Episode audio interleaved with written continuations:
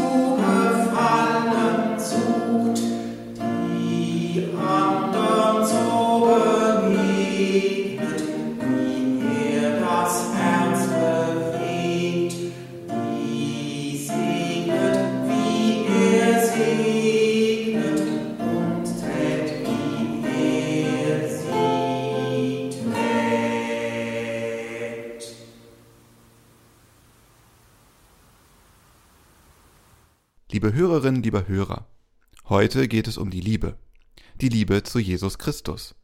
Und an wem wird die Fragestellung verdeutlicht?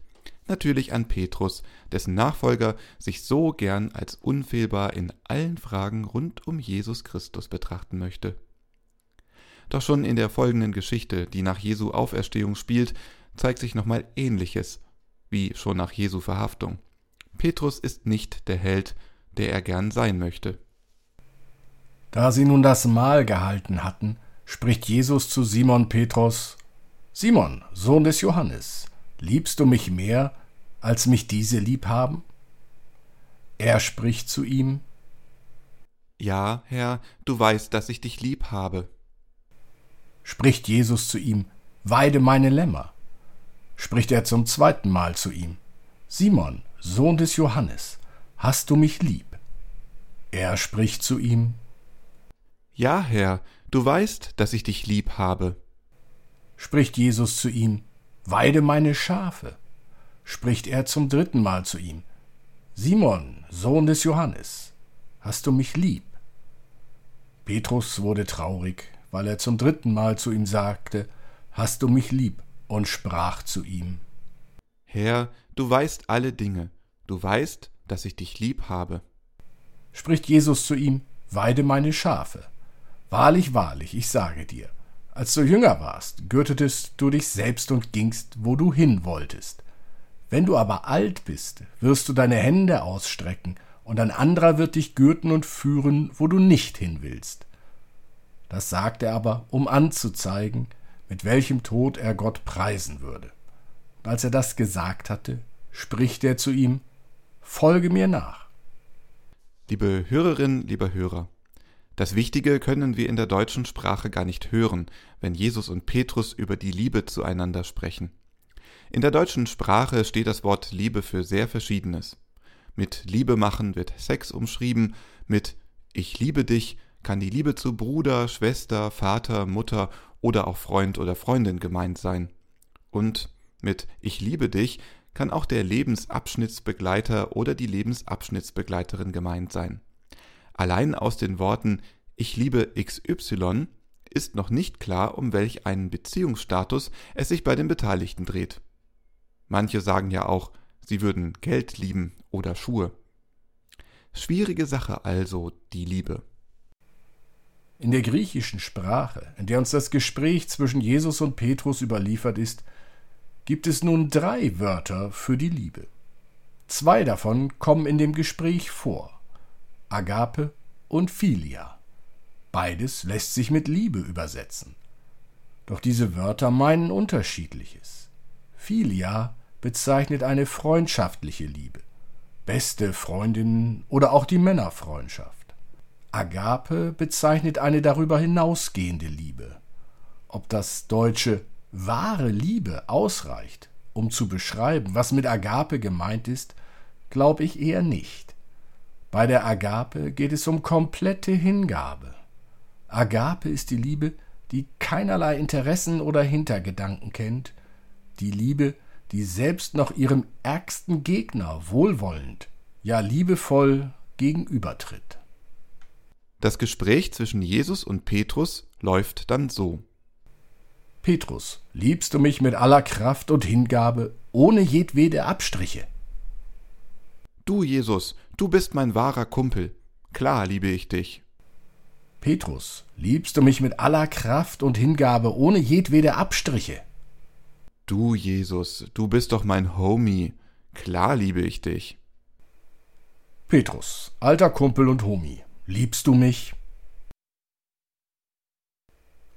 Es ist deutlich. Nach der ersten Frage stellt Jesus fest, dass Petrus noch nicht verstanden hat, was gefragt ist. Nachdem Petrus auch beim Wiederholen der Frage nicht schnallt, was Jesus meint, ändert Jesus die Frage, weil er spürt, dass Petrus gedanklich nicht folgen kann. Und jetzt kommt das Tröstliche an diesem Gespräch. Obwohl Jesus feststellen muss, dass Petrus begriffsstutzig ist, bleibt der Auftrag an Petrus bestehen. Weide meine Lämmer, weide meine Schafe. Mit dem nächsten dann folgenden Vers allerdings kommt nochmal wieder das zum Tragen, was Jesus deutlich machen will. Wahrlich, wahrlich, ich sage dir, als du jünger warst, gürtest du dich selbst und gingst, wo du hin wolltest, wenn du aber alt bist, wirst du deine Hände ausstrecken, und ein anderer wird dich gürten und führen, wo du nicht hin willst. Jetzt macht Jesus nochmal klar, was Agape bedeutet. Hab ich ihn lieb, den Jesus von Nazareth, und habe ich ihn lieb bis in den Tod? Die Frage trifft uns. Was sind wir bereit zu tragen? Wo ist die Schwelle, die dich und mich einen Petrus-Moment erleiden lässt? Wann knickst du ein? Wann knicke ich ein? Wie tragfähig ist mein Glaube an Jesus? Petrus versinkt nach wenigen Schritten auf dem Wasser in den Fluten. Petrus verrät Jesus, ehe der Hahn dreimal kräht. Und Petrus begreift den Unterschied von grenzenloser Hingabe und kumpelhaftem Zueinanderstehen nicht. In letzter Konsequenz geht es um Weitermachen bis zum Umfallen. Weiter glauben, auch wenn Schreckliches oder auch der Tod vor mir steht. Mit dem Wort Hingabe kann Agape auch beschrieben werden. Der Philosoph und Journalist Martin Scherer formuliert Hingabe so Hingabe ist keine Befindlichkeit, kein inneres Brodeln, sie ist nur als Tat, als Vollzug beschreibbar. Da sind wir dann wieder bei Petrus. Das, was Jesus fragt, kann er also gar nicht mit Worten fassen. Und dann wird uns auch klar, warum Jesus dreimal den Auftrag wiederholt. Petrus kann im Tun, im Weiden der Schafe seine Hingabe zeigen. Da sind wir dann auch bei uns. An dem, was wir tatsächlich tun, zeigt sich unser Glaube. Da braucht es kein den Glauben ausweisendes Erweckungserlebnis. Da ist schon die Frage, wann ich mein Leben Jesus übergeben habe, eine unnötige. Am Tun ist es erkennbar. Das eigene Ich zurückstellen, sich der Sache hingeben, ganz und gar auf Gott, auf Jesus Christus setzen. Bestimmt nicht leicht, wie wir an Petrus erkennen können. Amen.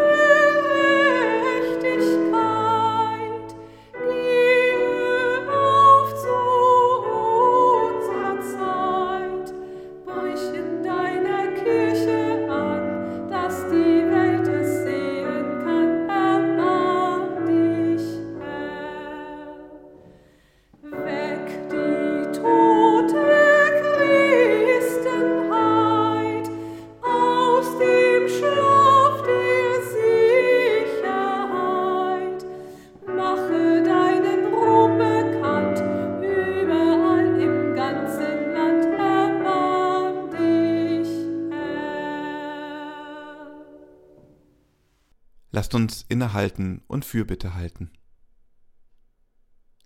O Gott, wir sagen dir Dank, dass du uns begegnest, doch sieh auch auf uns in den kommenden Zeiten. Wir hören von Menschen, die herumirren auf den Straßen der Länder aus Furcht, mit Hunger, auf der Flucht. Und wir sehen den Weg nicht, den wir gehen und sie führen könnten. Gib uns deinen Geist, dass wir hoffen und raten, verzichten und teilen können. So rette die Verfolgten, die Gehassten, die Hungernden, die Müden, die Jungen vor allem, die Alten nach allem, und die Sterbenden segne mit Zuversicht. Wir sind nicht verloren durch Christus. Lass uns nicht verloren gehen und höre uns. Amen. Und so lasst uns beten, wie es uns der Herr durch seinen Sohn Jesus Christus gelehrt hat. Vater unser im Himmel, geheiligt werde dein Name, dein Reich komme, dein Wille geschehe, wie im Himmel so auf Erden. Unser tägliches Brot gib uns heute und vergib uns unsere Schuld, wie auch wir vergeben unseren Schuldigern. Und führe uns nicht in Versuchung, sondern erlöse uns von dem Bösen denn dein ist das Reich und die Kraft und die Herrlichkeit in Ewigkeit. Amen. Selig seid ihr, die ihr glaubt. Berufen seid ihr, Gottes Liebe zu bezeugen. Wiedergeboren seid ihr zu einer lebendigen Hoffnung. Der Friede Christi sei mit euch. Sein Wort wirke durch euch mit befreiender Kraft. Sein Geist spreche durch euch. Amen.